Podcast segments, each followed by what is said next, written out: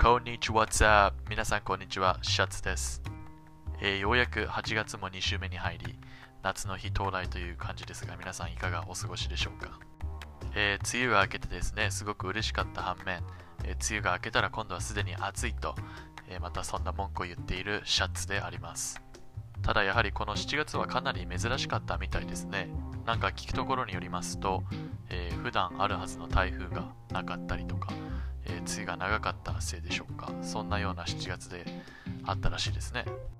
まあ、個人的にはですね、雨の日はあんまり好きじゃないので、えー梅雨が明けて、こう、太陽の顔がですね、えーいつも見れるような、そんな夏の日が大好きです。それでですね、今日のエピソードなんですが、何を話そうかと思っていたんですが、実はリスナーさんの方からいくつかお便りをいただきましたので、それを読んで、質問もいくつかありますので、それに沿って、今回はですね、このエピソードをお届けしたいなと思っています。ということでですね、今日も一発やっていきましょう。それでは行きましょう。シャツのポッドキャスト。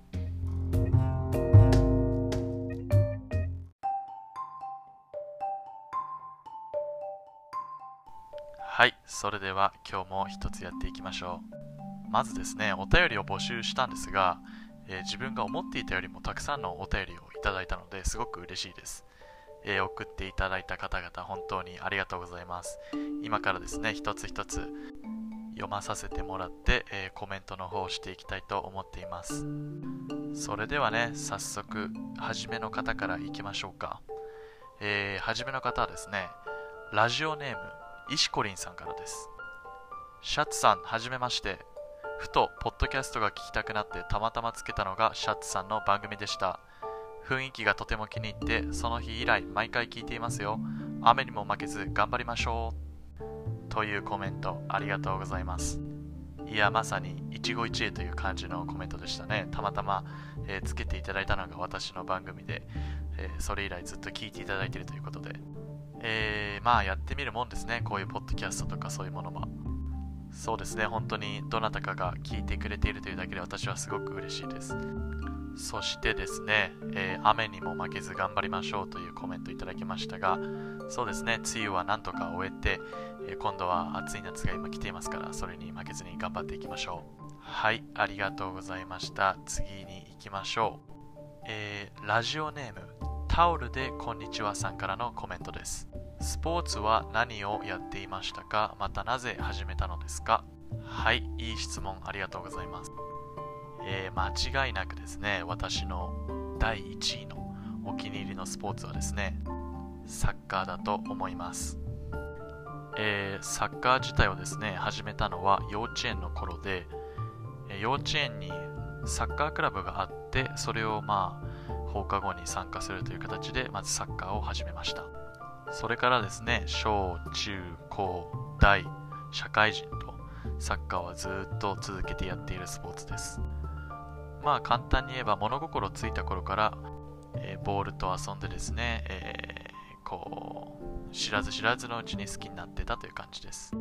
ということでですね、タオルでこんにちはさん、僕のスポーツといえばサッカーです。それじゃあ次に行きましょう。はい、ラジオネーム、梅雨の湿気苦手さんからの投稿です。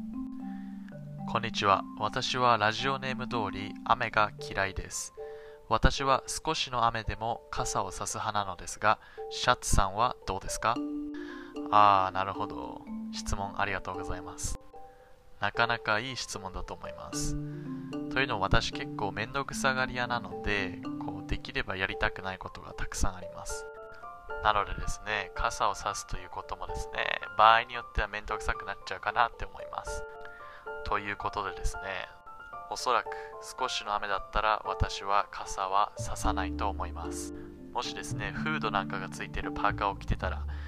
それをかぶって終わりという風になると思います。とは言ってもですね、絶対に傘を差した方がいいに決まっているので、えー、梅雨の湿気苦手さん、ぜひ少しの雨でも傘をお差していただいてですね、えー大事な服だったり、カバンとかを守っていただければいいなと思います。はい、次に行きましょう。次はですね、ラジオネーム、うなぎ界のレジェンドさんからのコメントです。シャッツさんの日常に欠かせないものは何ですか？えー、そうですね。日常に欠かせないものですか？考えると結構あると思うんですが、一つ言えるのは、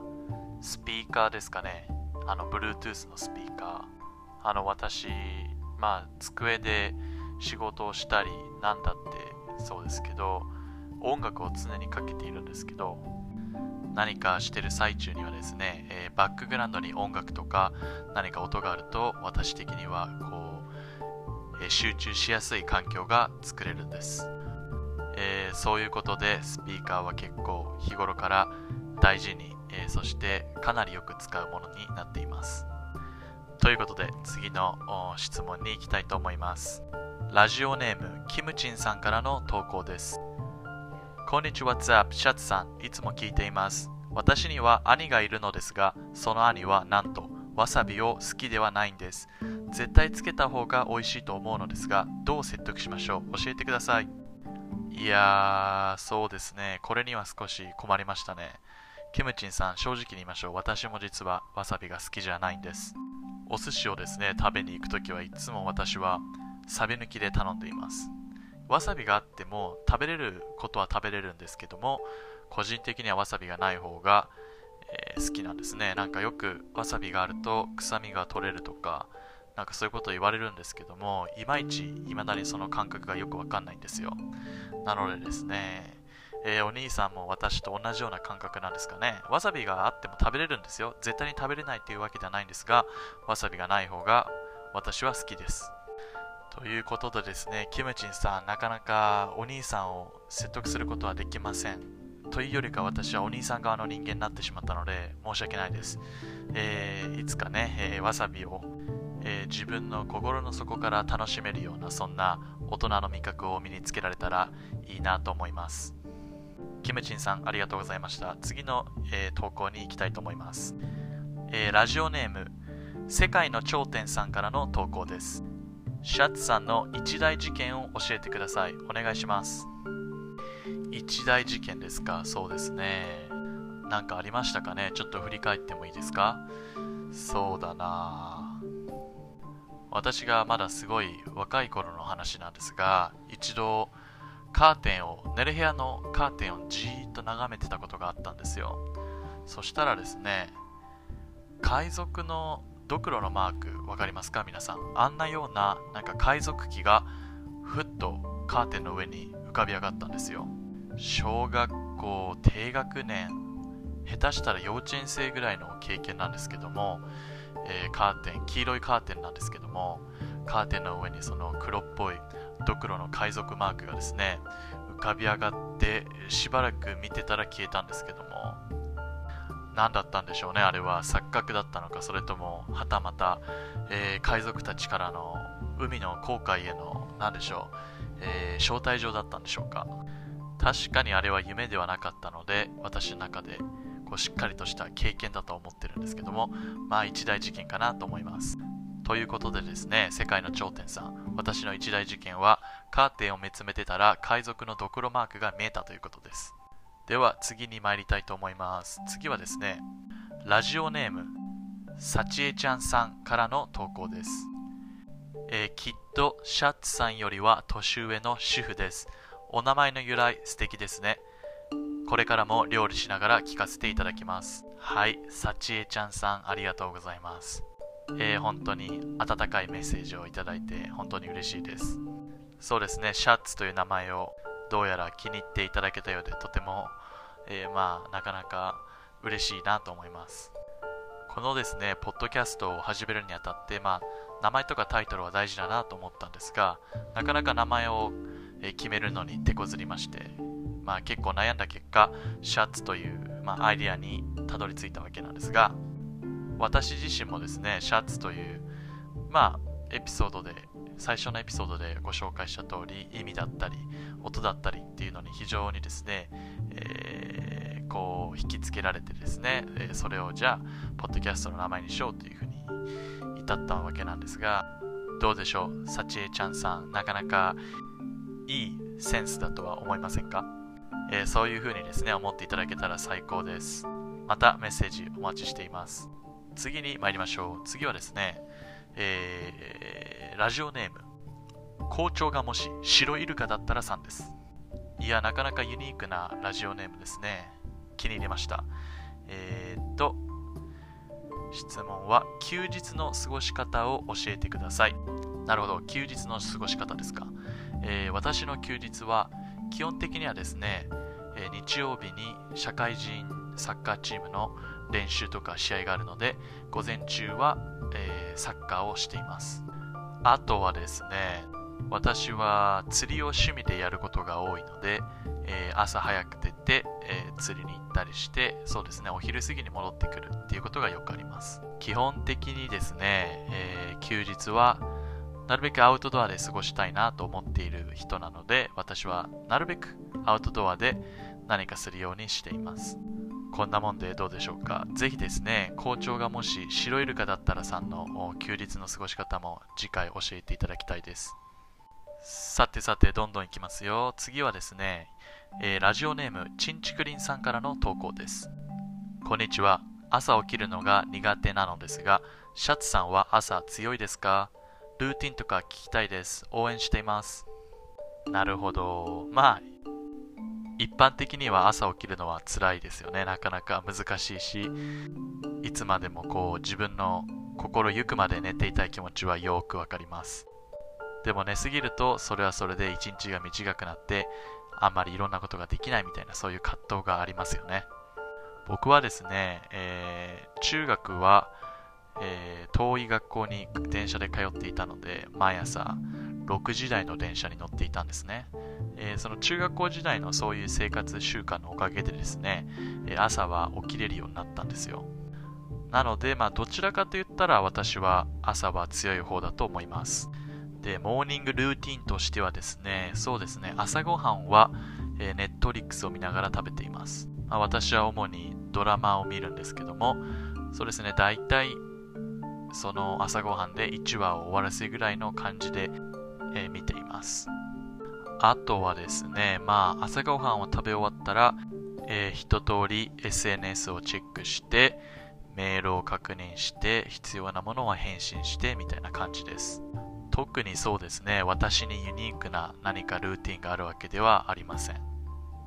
何にも予定がない時にはですね、だいたい8時、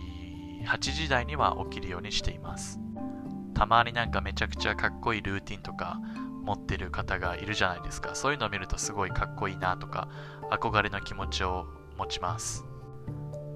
そうですね。ちんちくりんさんももしルーティンがあれば、次回また私たちに、え、教えていただきたいです。そして応援本当にありがとうございます。感謝です。それでは次の方を紹介したいと思います。ラジオネーム、我が家はダンボールさんからの投稿です。最近ハマっていることは何ですか？そうですね、最近ハマっていることといえば、まず一つはこのポッドキャスト。まあ、日頃から何話そうか考えたり、えー、どういうふうにこう、これからやっていこうかななんてことを考えていることが多いです。あとはですね、先ほども紹介しましたけども、今結構釣りがいいシーズンなんですね。なので、えー、釣りによく行くようにして、いろいろこう、釣った後はですね、自分でバーベキューなんかしたりして、釣った魚を楽しんでいます。あとは、まあこれもベタですけども、最近は読書をするようにしています。今読んでいる本はですね、ヘミングウェイの老人と海という本なんですが、まあ非常に有名で、多分皆さんも名前ぐらいは知っていると思うんですが、これを初めて読んだのが中2ぐらいだったんですよ。で当時は何のことかよくわかんなくて、それ以来読んでなくて、えー、でもこれは世界の傑作なのでまた読もうという気になって、今はそれを読んでいる途中です。まあ特に今こういう時世でなかなか外に出られないことが多いので何かハマっていることがねあるとこう一日もなんとなく楽しくて、え時間も早く経つような気がしていいなと思います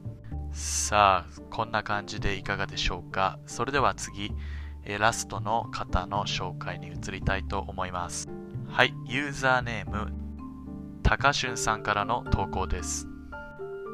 英語で自己紹介お願いします英語で自己紹介ですか？えー、少し恥ずかしいですけど、いいですよ。やってみましょうか。Hey there, it's me, Shats. I am your favorite podcast host. I really hope you guys enjoy listening to my podcast and thank you so much for your comments. Please keep following me. Thank you. はい、ということで恥ずかしながら簡単に英語で自己紹介の方をさせていただきました。ということでですね、えー、今日は皆さんのコメントを紹介させていただいて、それに私が勝手にコメントをしていくという形でエピソードの方を作らせていただきました。えコメントをですね、くれた方々、本当にありがとうございます。皆さんのおかげで、また新しいエピソードを撮ることができました。えぜひですね、お便りの方随時募集していますので、何かあれば私、シャツの方に皆様の声を届けてください。それではですね、今回のエピソードはこれにて終了したいと思います。えー、皆さんもですね、ぜひ夏を楽しんでいただいて、熱中症なんかには気をつけていただいてですね、ぜひ夏の美しい日々を過ごしていただきたいと思います。それではシャツでした。また近いうちにお会いしましょう。皆さん、バイオナーラ